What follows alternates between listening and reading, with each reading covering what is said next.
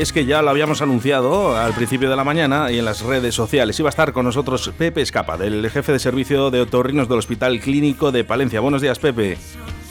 Hola, buenos días. ¿Cómo estás? Eh, bien, nada. El, hospital nuestro es Hospital Río Carrión. Río Carrión. Eh, ¿qué, he dicho? el río por aquí cerca has dicho clínico bueno, son clínicos, son universitarios, pero bueno, este se llama Río Carrión, porque bueno, ya sabes que el Río Carrión pasa por Palencia. Está, está justo al lado, está justo al lado. ¿eh? Además, eh, yo, yo eh, suelo ir, ¿eh? además a verte.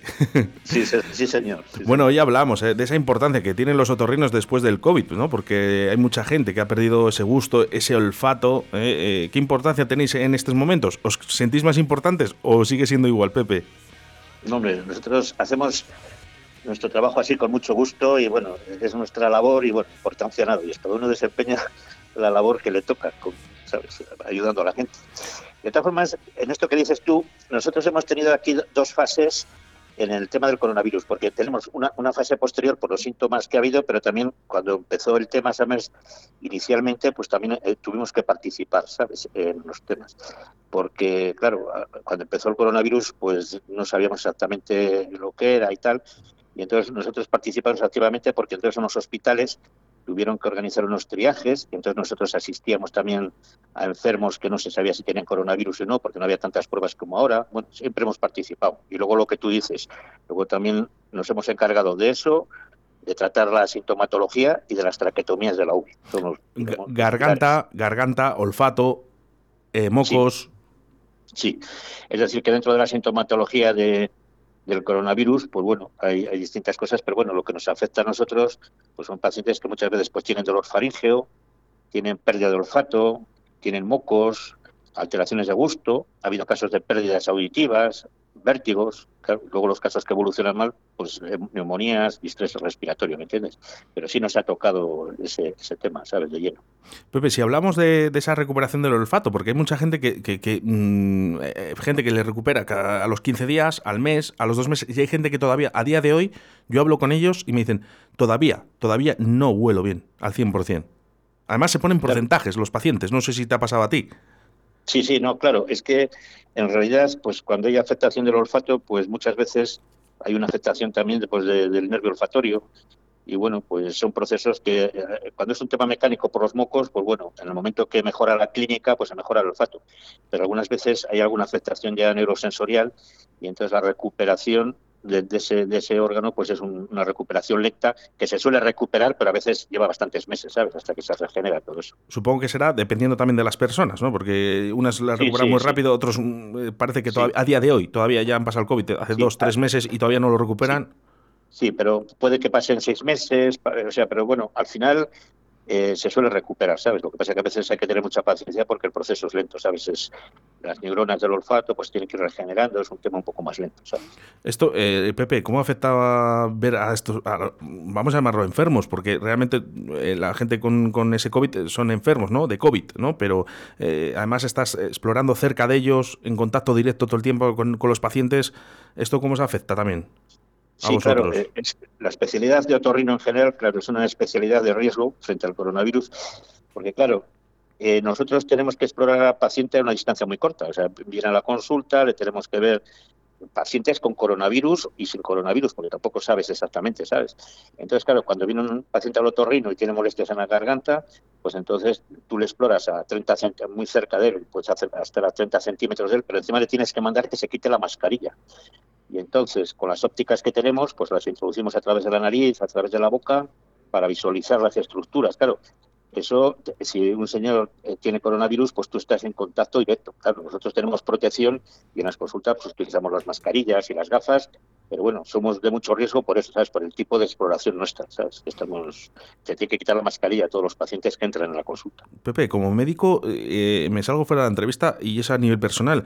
Eh, el tema de mascarillas, eh, ¿qué importancia le dais vosotros que estáis en, primera línea? Porque hace muy poquito ha salido en, en, los medios de prensa que en breve, a lo mejor, en exteriores no hace falta la mascarilla. Bueno, eso ya, bueno, ya es en esta fase ya que, bueno, que pues ha ido evolucionando el coronavirus, y hay mucha gente inmunizada porque han sido pacientes de coronavirus por las vacunas y en aire libre. Hombre, siempre han dicho que la transmisión se produce pues a través de aerosoles y a través de las manos, el tema del aerosol es muy importante. Claro, en un sitio cerrado como el nuestro y una exploración así tan directa, pues bueno, claro, para nosotros es indispensable la, la mascarilla, ¿sabes? Me refiero desde el punto de vista profesional nuestro, incluso pantallas y cuando vamos a hacer intervenciones y eso por los equipos de protección individual que son los EPI, ¿sabes? Luego ya en la calle, así a nivel personal, bueno, hombre, manteniendo una distancia, el aire libre no tiene tanto problema como, ¿sabes?, en los espacios estos cerrados y donde tienes un contacto muy cercano, ¿sabes? Nunca, nunca antes, Pepe, habían sido los sentidos tan importantes eh, como después del coronavirus. Nos damos cuenta cuando perdemos. Sí, bueno, como todo en la vida.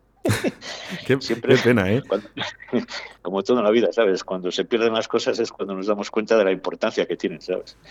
bueno, antes, de, antes de la pandemia, ¿quién, iba a pensar eh, el perder el gusto, ¿no? Es decir, que, era tan importante, ¿no? O el olfato. Sí, bueno, en, la especialidad nuestra precisamente tratamos a gente que pierde cosas, es decir, pacientes que pierden el, el sentido, la audición, que son sordos, claro, el que está sordo pues claro, siente esa limitación y el hombre, pues claro, se da el que, claro, hay que padecer las cosas, claro, de las limitaciones, la falta de comunicación que tiene y lo mal que lo puede pasar. Y pasa pues con todo. Siempre ha habido pérdidas de sentido, o sea, en la consulta nuestra siempre hemos visto alteraciones de gusto y del olfato, pero claro, ahora todo esto se ha acentuado con este problema, ¿sabes? Del COVID, ¿sabes? Los, los otorrinos, eh, eh, bueno, habéis eh, cubierto un papel muy importante en esa pandemia antes y, después, ¿no? Porque lo que estamos hablando ahora, esa, esa pérdida ¿no? de, olfato, de, gusto, mediante la pandemia ¿Habéis tenido la protección, los EPIs oportunos para poder erradicar todo esto, Pepe? Nosotros en este hospital nuestro, el Río Carrión, claro, quiero decir que, bueno, cada hospital tiene sus circunstancias. En el hospital nuestro hemos estado bastante bien, ¿sabes? Es un hospital que, tiene una buena dirección, está bien, estamos todos bastante coordinados. Y bueno, nosotros, eh, para siempre que hemos ido a la UBI, a la UCI de aquí, ¿sabes? A hacer las traqueotomías, pues claro, los pacientes que se ponen graves, pues, o sea, eh, primero que puedes empezar con una clínica, fiebre, tos, disnea, fatiga, tal, pero en el momento que ya tienes una neumonía se complican, claro, el paciente que está mal ingresan. Pero claro, luego de esos pacientes, el que no evoluciona bien, pues tiene que ir a la, a la UCI, a la, a UBI, los cuidados intensivos, claro.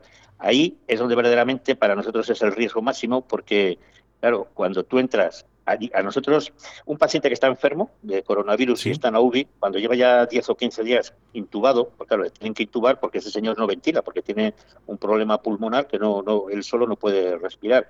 Entonces tiene una ventilación asistida, eh, está respirando mecánicamente. Claro, cuando ya llevan un tiempo determinado, que puede ser alrededor de 10-15 días, para mejorar esa respiración y para que eliminen las secreciones, nos llaman a los otorrinos para que hagamos una traquetomía, que una traquetomía consiste en hacer, pues eso, un orificio en el cuello, para que, en la tráquea, para que el paciente pueda respirar a través de ese, de ese orificio. Con eso mm, el paciente se le ventila mejor y luego elimina más las secreciones, porque tiene muchas secreciones pulmonares, al hacer ese agujero que se hace ahí, tal, las secreciones salen bien. ¿Qué pasa? Que nosotros al realizar esa maniobra, pues tenemos que llevar un traje de estos ya que siempre les hemos tenido, EPI, porque claro, el momento que tú abres la vía aérea a un paciente que además está enfermo de coronavirus, salen disparados los virus, ¿sabes? Y entonces unos aerosoles que te pegan directamente, con lo cual ahí es donde, ¿sabes? La, protección tiene que ser tremenda. Y entonces, pues nosotros, la verdad que hemos estado bien aquí en el hospital. Hay, supongo que muchas preocupaciones ¿eh? a tener con los pacientes. Eh, Hombre, preocupaciones y miedo personal a veces, claro, al principio Luego ya va a ser, pero claro, el momento que tú estás acostumbrado a una práctica de la medicina distinta, ¿sabes? Normal, cuando entras en un tema de estos como una pandemia, con los riesgos que acarreas, pues bueno, oye, claro, tienes que entrar en un sitio donde está contaminado y donde tienes que protegerte mucho. Pero bueno, claro, oye, nosotros estamos para eso y con gusto lo hacemos. Los quirófanos, los quirófanos supongo que, claro, se van a realizar ciertas cosas que antes ya no, se hacían, ¿no? Que, que, se cubren más medidas de seguridad. Sí. Hombre, lo que, lo que pasó al principio es que, bueno, pues cuando hubo esta, esta toda esta avalancha, pues bueno, se tuvieron que suspender quirófanos, se suspendieron consultas, así, aunque ahora ya nosotros, por ejemplo, pues hemos recuperado hace ya bastante tiempo la normalidad, es decir, nosotros ya vemos muchas consultas y los quirófanos pues les tenemos normales. Pero ¿qué pasa? La medida de seguridad que hay que tomar es cuando tú te vas a operar de una cosa, te llaman y tienes que hacer un ingreso, ¿sabes? Y entonces mm, nos tenemos que asegurar en el hospital que tú no vengas infectado por coronavirus. Entonces, la precaución básica es que tú antes de ingresar 48 horas antes, te tienes que hacer una PCR, ¿sabes? La PCR determina si, si estás con coronavirus o no estás con coronavirus. Entonces, si tú estás sano de coronavirus, ingresas en la planta, porque las plantas normales, pues no, no, no, tiene por qué haber coronavirus, ¿sabes? Para evitar la contaminación de todas las plantas. O sea, que tú si te vas a operar mañana, tienes que hacer antes una PCR para saber si estás bien. Y si estás bien, ingresas en una planta normal y se te opera en un quirófano normal, ¿sabes? Porque se, ya se supone, presupone que tú estás sano. Que estás sano. Eh, lo que sí que es verdad es que ha habido pacientes, y estoy convencido de que en el hospital de Palencia estoy convencido de que no, porque eh, los pacientes, por lo menos aquí en Valladolid, se quejan ¿no? de esos retrasos ¿no? con el coronavirus. Eh, parece que ha aplazado todo un año. Claro, pero eso es lo que pasa, que claro, es generalizar mucho, pero que aún habla Claro, yo soy responsable de un servicio que somos de un hospital que no es grande, que somos ocho o nueve torrinos, y yo que soy el jefe del servicio, bueno, y en colaboración, porque es un servicio estupendo, y con la en colaboración con la dirección, nosotros nunca hemos tenido, se han demorado las consultas normales, porque claro, han cerrado consultas y luego intervenciones normales también se han ido demorando, pero nosotros siempre hemos tenido asistencia a los temas importantes. Es decir, que cualquier paciente que tenía un tumor, un cáncer, un tema oncológico o algo urgente, nosotros les hemos ido operando en un plazo muy corto, ¿sabes? O sea, nunca les hemos retrasado en absoluto. Siempre ha habido quirófanos para esas cosas importantes, ¿sabes? Pepe, nos preguntan, ¿eh? A través del 681072297, personas, personas que, que han pasado el coronavirus y que su voz eh, no es la misma. También se afecta, claro, se afecta porque claro, depende del grado de afectación del coronavirus, pero en el momento otro, otro, problema del coronavirus es que, claro, el estado general de las personas se deteriora mucho. Hay una fatiga grande, hay una pérdida muscular, eh, te cuesta hablar, te cuesta respirar, te cuesta todo, claro. Ah, y entonces la voz está producida por en la laringe por las cuerdas vocales que se mueven, son los musculitos que se mueven, claro.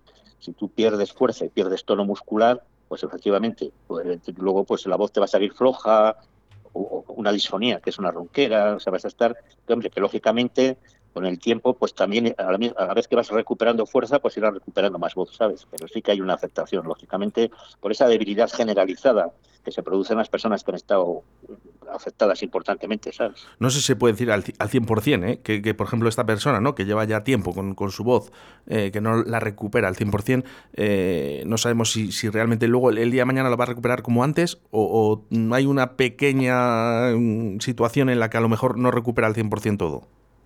Vamos a ver, primero, cuando una persona tiene una disfonía, pues nosotros lo que hacemos ahora, haces una exploración y ves si en las cuerdas en las cuerdas vocales hay algún algún problema, unos nódulos, unos callitos que se forman ahí en las cuerdas vocales.